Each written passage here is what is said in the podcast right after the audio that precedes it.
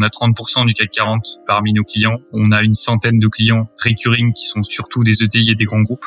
On a acquis 100 clients en deux mois et donc du coup ça a complètement bouleversé le rayonnement de la boîte. J'ai pas vocation à me substituer au euh, head of marketing, head of sales, head of product. En revanche, j'ai besoin de tout comprendre et je trouve que c'est important que dans une boîte, il y ait euh, quelqu'un dont ce soit le métier d'essayer de tout comprendre. Une boîte est la somme de ses compétences. Fais-la progresser et elle s'envole, laisse-la stagner et elle s'effondre. Et la meilleure façon de s'améliorer, c'est d'écouter ceux qui sont déjà passés par là. Les Jeunes Branches, c'est le podcast des entrepreneurs pour les entrepreneurs. Des entrepreneurs chez qui tout va vite, tout va loin, tout va fort. Et des entrepreneurs en quête d'humain, de croissance et de nouveauté. Au programme, des réussites, des échecs, des méthodes et surtout des tonnes d'apprentissages à appliquer le jour même sur ton projet. Alors, prépare de quoi noter et surtout, attention à la branche.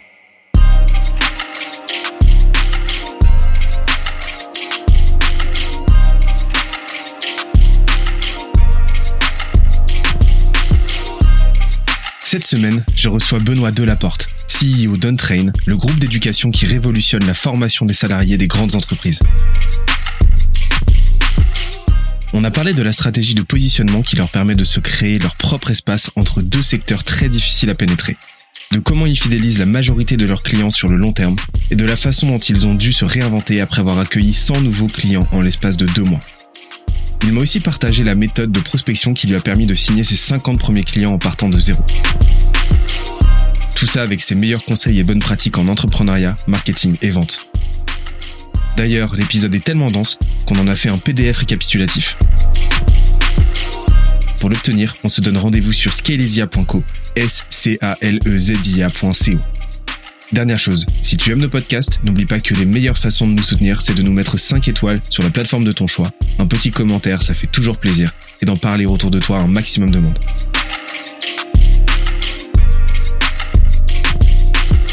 Let's go Comment est-ce que tu es allé Est-ce que tu peux nous expliquer comment tu allé chercher Allez, on, va prendre un chiffre au hasard. Comment tu allé chercher tes, tes 50 premiers clients? À l'époque où justement bah, la boucle de croissance, euh, la, grosse loupe euh, branding dont on a parlé tout à l'heure était pas forcément encore en place. Voilà, ça commençait à prendre mais pas trop. Vous étiez encore un peu en train de tâtonner au niveau de votre offre. Euh, voilà, on connaît toutes les difficultés qu'on a quand on lance un, nouveau modèle, qu'on tâtonne pas mal. Euh, comment t'es allé chercher tes, tes 50 premiers clients à, l'époque? Quand vous étiez pas encore très staffé et tout Ça va pas être sexy ce que je vais te raconter. C'est ah, j'adore quand c'est pas sexy, justement. c'est du message quali sur LinkedIn.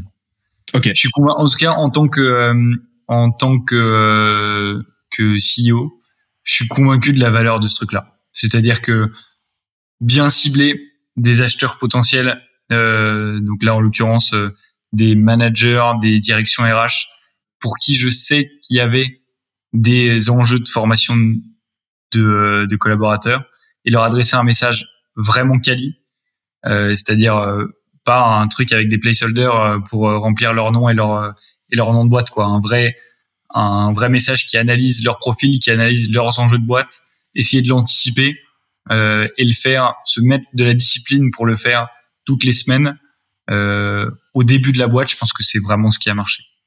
Ok. Est-ce que tu te souviens du, du message que tu envoyé? Alors non parce que ils étaient extrêmement différents en fonction du profil franchement il y avait il y a une logique enfin à ce niveau-là, je trouve qu'on parle beaucoup de scalabilité de la vente et tout euh, dans les euh, dans l'environnement des startups. Au début, pour moi, la scalabilité, euh, faut faut l'oublier quoi. Ouais, complètement. Et euh, donc c'était beaucoup beaucoup de d'hyper personnalisé, c'est ça? T'automatisais assez peu? Ok. Et c'est quoi ton process là? Si tu pouvais nous faire une petite voilà un petit micro cours en, en quelques minutes de, de, comment tu procédais à l'époque. Comment je procédais à l'époque au, au tout démarrage? Bah vraiment ouais pour euh, pour euh, pour générer euh, les les voilà les opportunités qui t'ont permis d'arriver à cette masse là des 50 clients. Déjà, je pense que je, je, pouvais passer régulièrement une heure sur un mail, un mail, une personne à prospecter. Donc une heure, ça veut dire que euh, je commence par le profil LinkedIn, euh, pas que le l'expérience actuelle de la personne, mais toutes les boîtes qu'il a fait avant. J'essaie de trouver du lien. donc soit par je sais pas, un réseau d'écoles, par euh, une boîte dans laquelle on a bossé ensemble, par un sujet que je connais particulièrement dans euh, son périmètre. Du coup, le process un peu opérationnel, c'est c'est euh, rajout sur LinkedIn, message quali sur via LinkedIn, donc basé sur toutes ces infos là, avec en, essayant de faire un maximum de, de recoupement entre ce que je sais de lui et ce que je peux lui apporter comme valeur.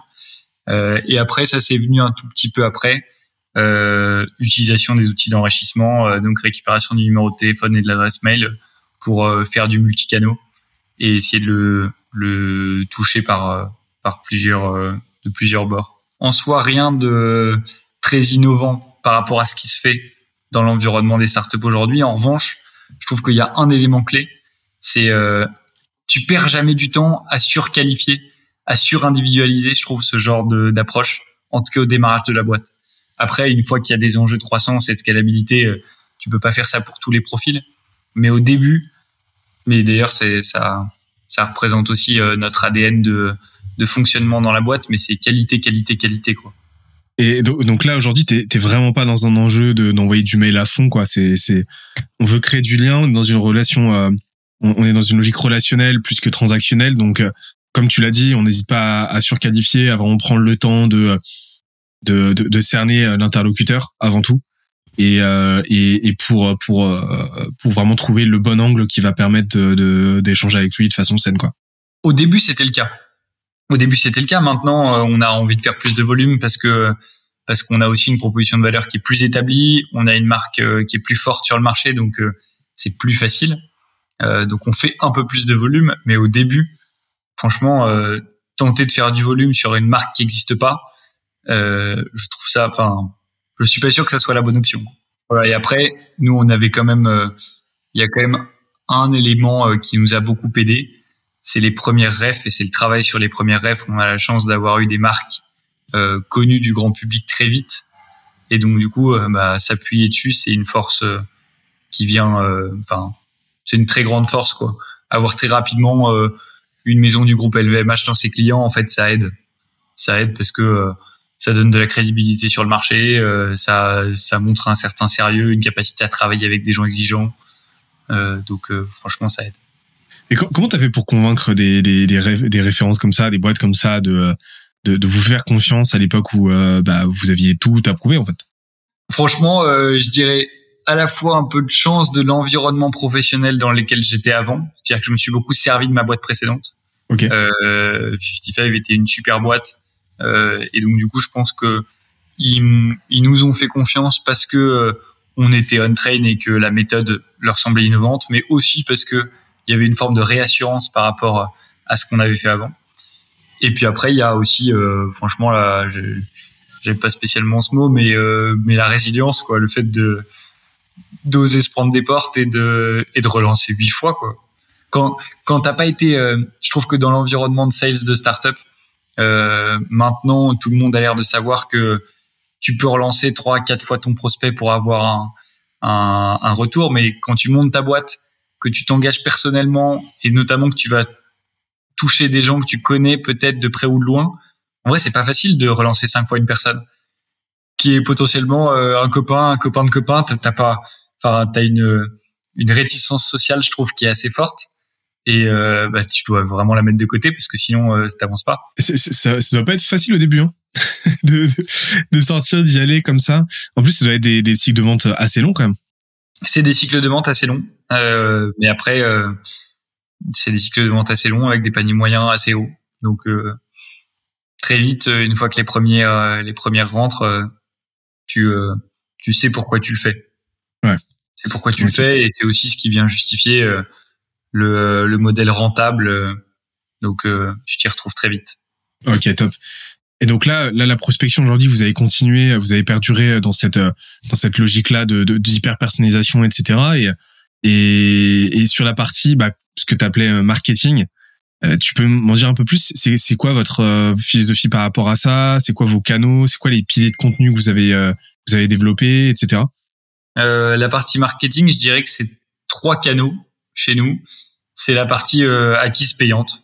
Euh, on fait beaucoup de Google Ads et on pensait pas. Tu vois, c'est ça peut être contre-instinctif quand tu dis que quand je te dis qu'à la fois on fait du sales très quali et qu'à la fois on fait euh, du Google Ads. Euh, en fait, le Google Ads sur notre secteur, enfin le, la stratégie sur Google Ads sur notre secteur, ça a été très efficace. parce que il y a beaucoup de recherches très identifiées pour apprendre sur des métiers. Donc c'est un gros pan de notre des 30% de leads qui viennent du marketing. ensuite la partie contenu, bah, donc c'est l'avant-garde avec les deux formats, le podcast et l'article. Et ça tu tu parlais de boucle marketing pour le coup, ça c'est un, truc qu'on a réussi à bien optimiser, c'est qu'à partir d'un podcast enregistré avec un de nos traîneurs, comme chez vous, euh, tu le retranscris en article euh, écrit, ce qui fait que du coup, euh, tu viens faire du content repurposing en permanence et donc optimiser le, la, les ressources marketing que tu as en interne. donc ça, c'est le deuxième canal. Et le troisième canal qui est super fort, franchement, c'est les partenariats. et ça qu'on a bien développé depuis le début et notamment avec des euh, avec des boîtes qui pourraient passer pour des concurrents. On a beaucoup bossé avec d'autres organismes de formation. Euh, D'abord avec euh, Lyon, John Lyon de, de l'organisme de formation de The Family. Ensuite avec Ignition Programme. Tout ça, c'est des boîtes. Euh, on était dans le même environnement. On aurait pu être euh, parfois un peu assimilés comme des concurrents. En fait, on a très bien bossé ensemble et on a bénéficié de leur communauté à eux au moment où nous on se, on se montait. J'interromps l'échange 30 petites secondes pour te dire de ne pas oublier de nous ajouter une petite note des familles sur Apple Podcast ou sur la plateforme de ton choix. Tu connais la chanson, ça nous aide très fort à faire connaître euh, le podcast au plus de monde possible. Allez, on reprend. C'est un vrai sujet les partenariats parce que euh, c'est un petit peu vu comme le, la, la, solution de facilité sur le papier parce que c'est vrai, hein, euh, tu as un effet de levier potentiellement énorme et à plein d'égards parce que un partenariat qui réussit, bah c'est c'est vraiment un, un, un, cheat code marketing parce que ça va faire exploser ta ça, ça, ça a le potentiel de faire exploser ta ta brand, de renforcer ton ton positionnement aussi, euh, de le rendre plus lisible, etc. Euh, et, et, ta distribution pareil et, et en plus de ça de faciliter les ventes parce que le pouvoir de l'association, etc. Bah euh, fait que euh, la vente va se faire plus facilement. Donc euh, c'est vraiment vu comme comme comme le cheat code, mais mais dans les faits c'est beaucoup plus compliqué. C'est quoi un petit peu ton ton playbook pour des des partenariats qui réussissent comme ça? C'est quoi le truc les, les trucs que vous faites systématiquement que vous avez fait dans le cas des partenariats qui qui vous ont réussi? Je pense que le truc principal qu'on qui sera pas forcément le cas à long terme, mais qui est encore aujourd'hui un de nos objectifs, c'est toujours avoir un partenaire plus gros que toi. Euh, et à mon avis, c'est dans une phase de croissance, c'est la clé. Je pense que quand on aura atteint une taille critique, euh, on fera des partenariats avec des boîtes équivalentes à la nôtre. Mais à mon avis, la cible, ça doit être une boîte plus grosse que toi, idéalement beaucoup plus grosse que toi. Euh, parce que toi, je pense qu'en tant que petite boîte, tu as la force de travail, la capacité à produire du contenu de qualité, à opérer. Et la grosse boîte, elle a, enfin, la, en tout cas la boîte avec euh, plus d'envergure, elle a euh, l'énorme avantage d'avoir plus de réseaux et donc euh, de te faire euh, accéder à ce réseau-là. Alors comment tu fais pour donner envie à une boîte euh, deux, deux fois, trois fois, quatre fois plus grosse que toi, voire même, voire même encore plus, de lui donner envie de bosser avec toi? Et de se dire ouais c'est un partenariat intéressant. Bah, je pense que déjà il y a des hommes derrière les équipes marketing, donc des hommes, des femmes, et que du coup, euh, si tu entends bien avec des gens et que ils te font confiance, en fait, euh, les tailles de boîte, elles finissent par s'évincer euh, assez vite. Euh, tu bosses en collaboration avec avec un tel, pas forcément un tel de chez telle boîte, quoi. Donc donc ouais, je pense que c'est bien s'entendre avec les gens. Donc là-dessus, il n'y a pas de recette miracle. Enfin, si d'ailleurs, il y a une recette miracle, c'est franchement décider d'être sympa dès le démarrage de ta boîte avec tous les acteurs de ton environnement, accepter tous les calls, ça, c'était un, gros élément, je trouve, de démarrage de boîte, accepter tous les calls, même ceux où tu vas t'emmerder. Euh, parce que euh, la petite boîte peut devenir beaucoup plus grande que toi. Euh, voilà, accepter de rencontrer un maximum de gens pour créer du lien et pour du coup se retrouver dans des relations comme ça euh, qui vont t'apporter beaucoup parce que parce que tu auras déjà créé quelque chose avec cette personne-là. Ok, donc on, on a encore encore une fois dans cette logique de relationnel versus transactionnel, quoi. Ouais. c'est, euh, mais c'est, c'est quelque chose que je, je répète, je pense, à chaque épisode. Mais euh, ce, ce, cette prise de conscience et ce, ce changement de paradigme, c'est, c'est juste un truc. Euh, voilà, quand on prend conscience que, que tout dans, dans l'entrepreneuriat n'est que relationnel euh, et que ou que l'émulation, que la conséquence de relations que tu vas créer, et, et, et, et, quand tu prends conscience que que l'idée de transaction en fait elle est elle est elle est vraiment très très secondaire bah ça change tout quoi. Et ça vaut le coup pour les et c'est ce qui te permet bah, de boucler des partenariats avec des boîtes avec des grosses grosses boîtes. Je sais pas t'as des exemples de boîtes de boîtes avec lesquelles vous avez fait un partenariat à l'époque qu'on qu'on se figure un petit peu le truc? Bah par exemple un de nos un de nos partenariats qui s'est bien passé c'était Ignition Programme euh, pendant le confinement. On a bossé d'ailleurs sur un euh, sur un projet euh, ensemble, Benoît et avec eux. Et à l'époque, donc Ignition Programme, c'est pas un énorme groupe, mais c'est en revanche une une boîte qui a une super réputation sur son marché, dans son audience. Nous, quand on a bossé avec eux, on était trois dans la boîte. Euh, donc il y avait en soi, a priori, un déséquilibre euh, dans le partenariat et pourtant on apportait beaucoup de valeur d'un côté comme de l'autre. Euh, et donc du coup, ça a été, en tout cas pour nous, très bénéfique. Mais en termes de chiffres, euh, c'est très simple. Quoi. Du coup, euh, grâce à eux, on a eu l'opportunité de former euh, quasiment, enfin une grosse partie des boîtes de leur portefeuille, en tout cas de, de leur communauté de clients, et donc de faire 10 à 80 clients juste en l'espace du confinement. Je pense que c'est la, c'est la, la, c'est pas forcément en termes de chiffre d'affaires le moment où on a gagné le plus de sous. En revanche, incontestablement, c'est le moment où on a acquis le plus de clients. Franchement, oui, en effet, on a acquis 100 clients en deux mois. Et donc, du coup, euh, ça a complètement bouleversé le rayonnement de la boîte. Bouleversé, alors. On n'est pas encore, euh, on n'est pas encore partout sur le marché, mais en tout cas, ça l'a, ça l'a évidemment bien boosté. Il y a eu un gros momentum, mais ça, ça a dû être violent, hein, 100 clients en deux mois. T'as pas dû faire des grosses nuits. Hein. Non, bah, c'est pas pendant le pendant le confinement, c'était pas des grosses nuits. C'était pas un, c'était pas un très bon moment le confinement en termes de rythme de boulot. Et en même temps, ça a porté beaucoup à la boîte. Euh, c'est le moment où on a changé tous nos process, on a dû changer tous nos process en l'espace de quelques semaines si on voulait continuer à vivre. Euh, donc euh, c'était un, un, un gros enjeu.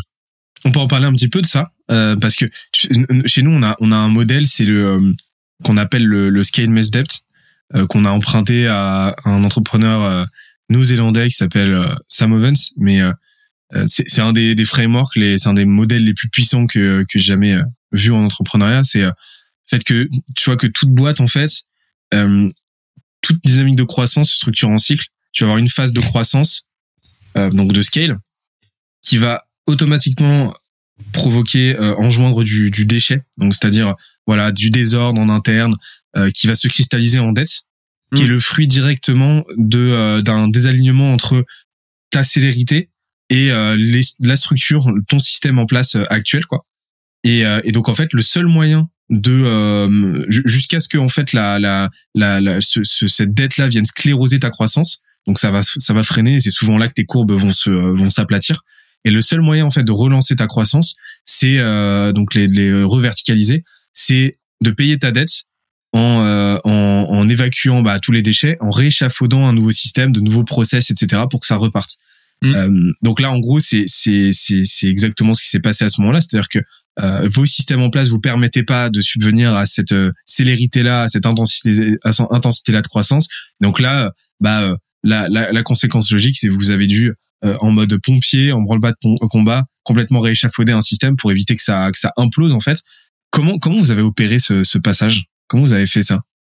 Il y a une facilité de transformation de boîte quand même quand tu es tout petit.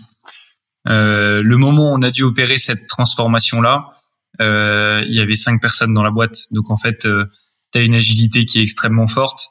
Alors il y a eu une implication de tout le monde dans cette petite équipe de cinq qui était qui était incroyable et qui a permis de le faire très vite. Mais mais à vrai dire, la, la taille de la boîte le permettait à l'époque. Je pense que si ça arrivait maintenant, euh, s'il fallait changer tous les modes opératoires maintenant que c'est installé, euh, franchement, ce serait compliqué. Mais euh, en tout cas, à ce moment-là, ce qui a, ce qui a beaucoup, enfin, ce qui a beaucoup facilité, c'est euh, l'agilité d'une petite équipe. Et d'ailleurs, euh, d'ailleurs, je, je, je sais pas si j'en vis, mais j'admire pas mal les modèles de boîtes qui, euh, qui se développent avec un effectif très très restreint. Il y a, je pense notamment à une boîte qui marche bien en ce moment, euh, avec qui on bosse euh, nous un peu, euh, et qui s'appelle Contournement. les gars de Contournement, je sais pas si tu vois ce que font Contournement, c'est un, ils travaillent sur le no-code et ils, ils, veulent développer une boîte à deux, aussi pour se donner cette flexibilité continue de, du petit effectif. Quoi. Et je trouve que c'est une vision de l'entrepreneuriat super intéressante et qui est probablement, si ce n'est, je pense pas plus facile, mais en tout cas qui permet de s'adapter beaucoup plus rapidement aux évolutions de marché, euh, aux, petites bourrasques qu'on peut se prendre en tant qu'entrepreneur. J'espère que l'épisode t'a plu autant que ça nous a plu de l'enregistrer et de le produire. En attendant le prochain épisode, on se donne rendez-vous sur scalesia.co, s c a l e z i a.co, où tu découvriras des cours, des vidéos et des lives en libre accès pour t'aider à faire décoller ta boîte comme jamais. On se dit à très vite. Bye bye.